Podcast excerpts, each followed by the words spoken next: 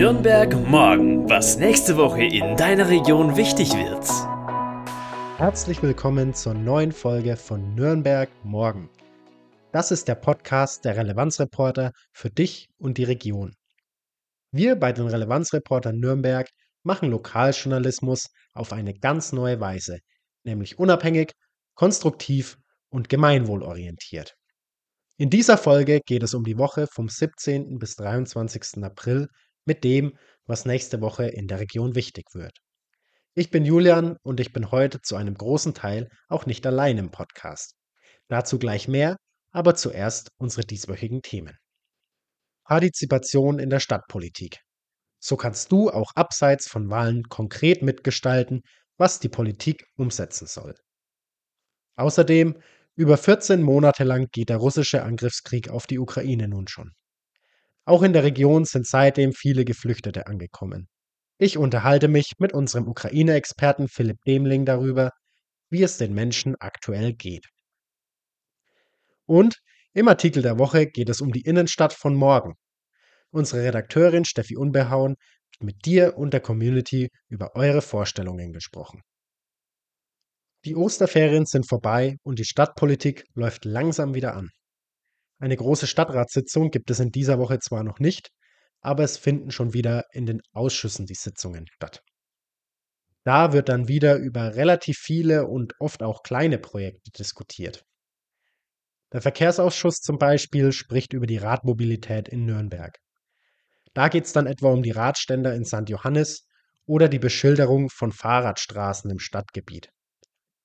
Außerdem gibt es auch einen Bericht zum runden Tisch Radverkehr, bei dem unterschiedliche Beteiligte zusammenkommen, um über die aktuelle Situation und die Belange der Radfahrer zu sprechen. Dieser runde Tisch ist eine der Möglichkeiten, wie auch die Zivilgesellschaft in Nürnberg sich an der Stadtpolitik beteiligen kann. Es ist aber lange nicht die einzige. Wusstest du, dass im Stadtgebiet immer wieder Projekte laufen, bei denen ganz konkret nach deiner Meinung gefragt wird Seit 2013 betreibt die Stadt nämlich ein Online-Portal, über das die Bürgerinnen und Bürger zu wichtigen Themen befragt werden sollen. Aktuell sind das die Themen Carsharing in Nürnberg, die Umgestaltung von Stadtpark und Berliner Platz und eben auch die Errichtung von Radständern für die einzelnen Stadtteile. Da wurde in den vergangenen Jahren schon ziemlich viel gemacht. Zum Beispiel wurde die Bürgerschaft in der Südstadt am Rennweg oder in der Altstadt mit einbezogen. 2022 war dann auch St. Johannes dran. Jetzt blickt der Verkehrsausschuss deshalb auf die Beteiligung zurück. Und ich kann dir jetzt auch noch sagen, wie du profitierst. Klick doch mal durch die Seite onlinebeteiligung.nürnberg.de. Nürnberg schreibt sich da wie immer mit UE. Dort findest du dann nämlich unter der Rubrik Radständer für die Stadtteile und dann St. Johannes eine Karte, auf der möglichst alle Radständer ganz genau eingetragen sein sollen. Falls du also mal auf der Suche nach einer guten Möglichkeit bist, um dein Rad abzustellen, wirst du dort fündig. Und das Projekt ist auch noch nicht zu Ende. Als nächstes sind die Beteiligungen zu den Radständern in Steinbühl und in Gebitzenhof dran. Jetzt blicken wir auf ein Thema, das sehr grausam ist, aber das doch für viele Nürnbergerinnen und Nürnberger seit einem Jahr zum Alltag gehört, nämlich der russische Angriffskrieg auf die Ukraine. Viele Menschen aus dem Land sind nach Nürnberg gekommen und viele Bürgerinnen und Bürger haben sich dann stark ehrenamtlich um die Geflüchteten gekümmert. Ich habe jetzt meinen Kollegen Philipp Demling in den Podcast eingeladen, der mir erzählt, wie es den Menschen aus der Ukraine aktuell geht. Philipp ist mit dem Land sehr verbunden, er hat Slawistik studiert und war bereits viermal in der Ukraine. Hi Julian, schön, dass ich dabei sein darf. Danke für die Einladung. Du engagierst dich ehrenamtlich in der Hilfe für aus der Ukraine geflüchtete Menschen. Wie geht es den Menschen denn aktuell so? Ich habe den Eindruck, dass viele Leute eben auf der Suche nach einer Wohnung sind. Äh, viele sind immer noch in Gemeinschaftsunterkünften untergebracht, wo sie einfach sehr wenig Platz haben, wo ihre Kinder einfach wenig Rückzugsraum haben. Und natürlich wollen die Leute oder die meisten Leute gerne eine Wohnung haben, aber Wohnraum ist natürlich überall knapp und deswegen ist es halt schwierig für die Leute, eine Wohnung zu finden. Dazu kommt noch, dass, dass es oft auch so ein bisschen am Preis scheitert, weil das Jobcenter eben gewisse Bemessungsgrenzen ähm, hat, also bis zu welcher, äh, welcher Preis, bis zu welcher Personenzahl oder Quadratmeterzahl als angemessen gilt.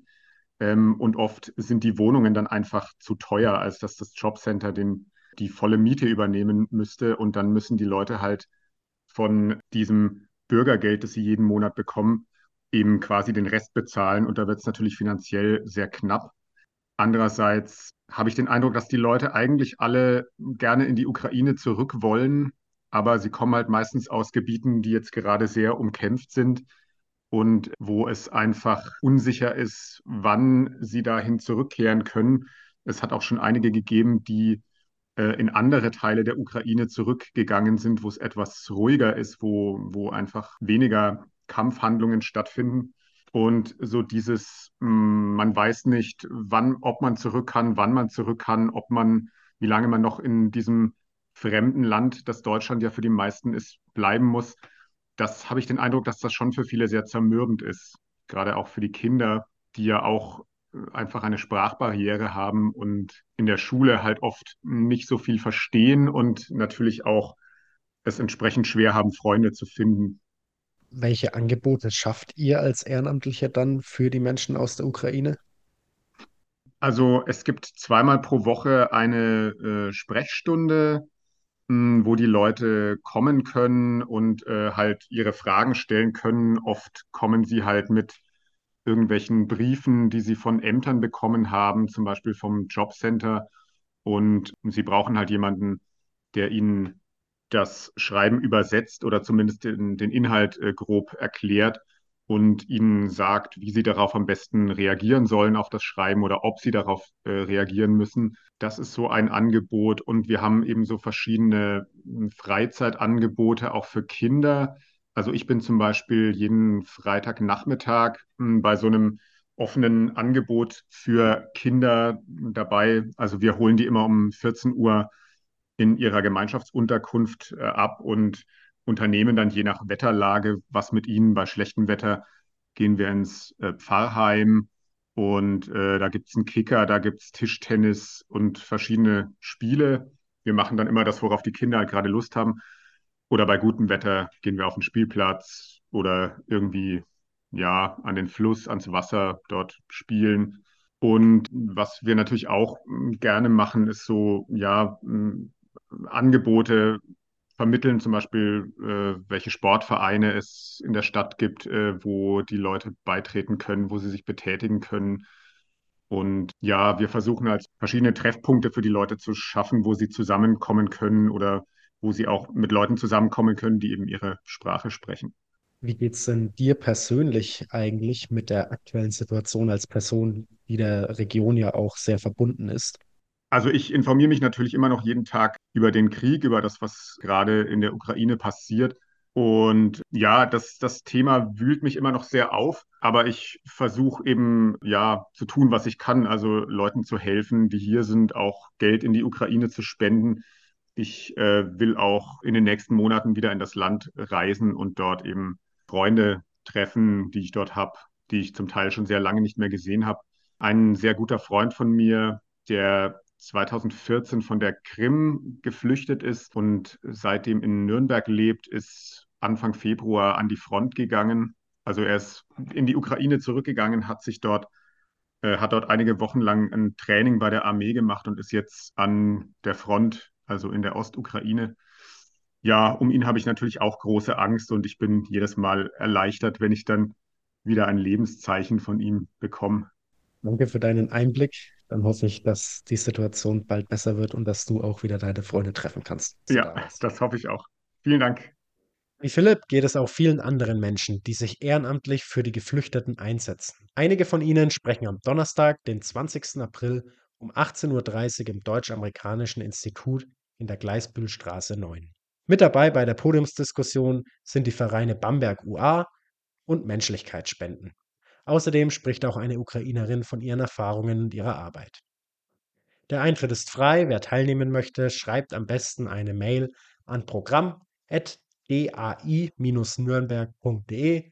Auch hier wieder Nürnberg mit UE. Und jetzt schlagen wir wieder die Brücke zurück zur Stadt und zum Leben in der Stadt. Meine Relevanzreporter-Kollegin Steffi Unbehauen ist jetzt bei mir. Du hast dich mit den Innenstädten der Zukunft beschäftigt. Was ist dann das Problem der Innenstädte aktuell? Hi Julian, ja genau, ich habe diese Woche den Artikel zur Innenstadt der Zukunft beigetragen. Und ein großes Problem, mit dem viele Innenstädte aktuell zu kämpfen haben, große Einkaufshäuser genauso wie kleine Boutiquen, ist eben, dass immer mehr Menschen online shoppen gehen und nicht mehr zum Stadtbummel in die Innenstadt gehen. Deswegen müssen große Einkaufshäuser wie zum Beispiel Karstadt schließen, aber auch kleine Läden wie zum Beispiel Unverpacktläden haben große Probleme dadurch. Was bedeutet das dann für Menschen, die in der Innenstadt einkaufen möchten?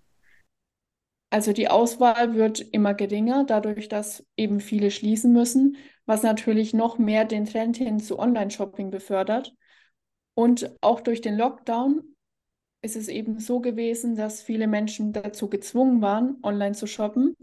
Und dadurch haben sie sich daran gewöhnt. Und auch jetzt, wo alles wieder offen hat, gehen sie weiter online shoppen. Ein Vorteil, den man dadurch eben hat, ist, dass alles an einer Stelle quasi zu finden ist. Man sieht es ja auch bei Zalando. Angefangen haben sie durch ähm, allein mit Schuhen. Mittlerweile verkaufen sie Klamotten, ähm, Accessoires, auch Make-up, Kosmetikprodukte. Also man erkennt, dass die Leute immer eine Stelle wollen, zum Beispiel Amazon, wo sie alles finden und das ist natürlich in der Stadt nicht gegeben. Du hast dich ja jetzt auch mit der Zukunft beschäftigt. Was hast du denn da rausgefunden, was man da dagegen machen kann? Genau, ich habe eine Community-Umfrage gestartet und eben euch befragt, was ihr euch von der Innenstadt der Zukunft in Nürnberg wünschen würdet und was vielleicht auch ausländische Städte besser machen.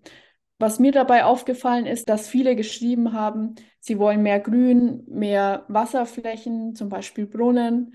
Sie wollen, dass dieses Grau und ähm, der Betonklotz in der Stadt aufgelockert wird durch mehr Bäume, mehr Blumen. Das ist natürlich eine Sache, die dann das Einkaufserlebnis ja besser macht. Und Beratung ist eben auch wichtig, weil das hat man im Internet nicht. Aber hier besteht auch die Gefahr, dass sich die Konsumenten im Laden die Beratung holen und dann am Ende doch online shoppen. Wer deinen Artikel lesen möchte, der findet ihn ab sofort unter www.relevanzreporter.de. Danke, dass du dir die Zeit genommen hast. Vielen Dank, Julian. Wenn du noch kein Community-Mitglied bist, dann registriere dich unbedingt, um keine unserer spannenden Recherchen mehr zu verpassen. Das geht schon ab 8 Euro im Monat. Alle Infos findest du dann auch wieder unter www.relevanzreporter.de. Und jetzt zum Abschluss habe ich noch ein richtig cooles Event für dich. Am Dienstag, dem 25. April, laden wir Relevanzreporter dich zu einer Podiumsdiskussion in den Marmorsaal des Presseclubs in der Nürnberger Akademie am Gewerbemuseumsplatz ein. Wir stellen die Frage, wo steht Nürnberg, wenn die letzte Generation in Rente geht? Mit dabei sind Britta Waldhelm, die Umweltreferentin der Stadt Nürnberg von den Grünen, außerdem der Nürnberger Architekt Jürgen Lehmeier und Ulrich Hirschmüller von der Initiative Urban Lab, die wir auch hier schon mal im Podcast hatten. Außerdem sind VertreterInnen von Fridays for Future angefragt und natürlich auch Expertinnen und Experten aus Wissenschaft und Wirtschaft. Melde dich doch gleich an unter relevanzreporter.de slash Einladung minus Klimakrise minus 2070. Ich freue mich darauf, dich zu sehen. Natürlich findest du Informationen zu allen Themen auch diese Woche wieder in den Show Notes. Mit dem Podcast sind wir damit nun am Ende angekommen. Habe eine schöne Woche und bis zum nächsten Mal bei Nürnberg morgen. Nürnberg morgen, ein Themenausblick der Relevanzreporter Nürnberg.